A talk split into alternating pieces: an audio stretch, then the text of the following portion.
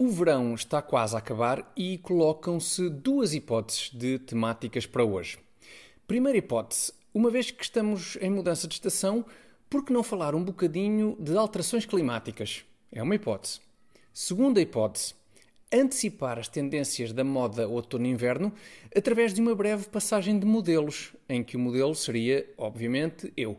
Portanto, são dois caminhos bastante distintos e deixarei ao critério dos meus espectadores qual desses caminhos seguir. Por favor, votem durante o genérico que eu volto já com o vosso veredicto. E cá estou eu de volta com os resultados da votação que lancei há pouco. Cá estão eles. Alterações climáticas, zero votos. Passagem de modelos, por favor, não. Não comece já, que eu vou só ali atirar-me de uma ponte. E os meus olhos estão a sangrar só com a ideia de te ver passar modelos.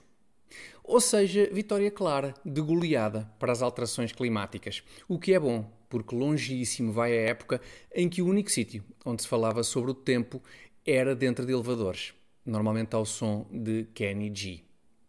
Em especial nas últimas décadas, tudo isso mudou. Saltámos de cataclismo climático para cataclismo climático. Da nova idade do gelo para o buraco do ozono do buraco de ozono para o aquecimento global e do aquecimento global para as alterações climáticas. E nesta evolução de histerias, há um ponto que se destaca que é o seguinte: a crescente subjetividade na definição da ameaça. Porque uma coisa é dizer, epá, medimos o buraco de ozono na atmosfera e concluímos que está a aumentar. Outra coisa bem diferente é dizer, epá, sabem o clima? Diz que está a mudar. Cuidado, emergência! Bom, mas e qual a relevância política disto? A relevância política disto é que quanto mais abrangente e indefinida for a suposta ameaça climática, mais facilidade terão os decisores políticos em convencer os seus eleitores da necessidade de combater de modo cada vez mais acérrimo essa suposta crescente ameaça.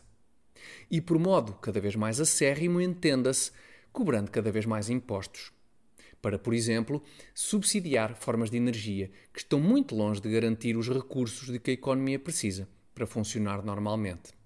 Mas que, em contrapartida, garantem aos políticos mais pontos ao nível da sinalização de virtude do que os que o Michael Jordan fez em toda a carreira.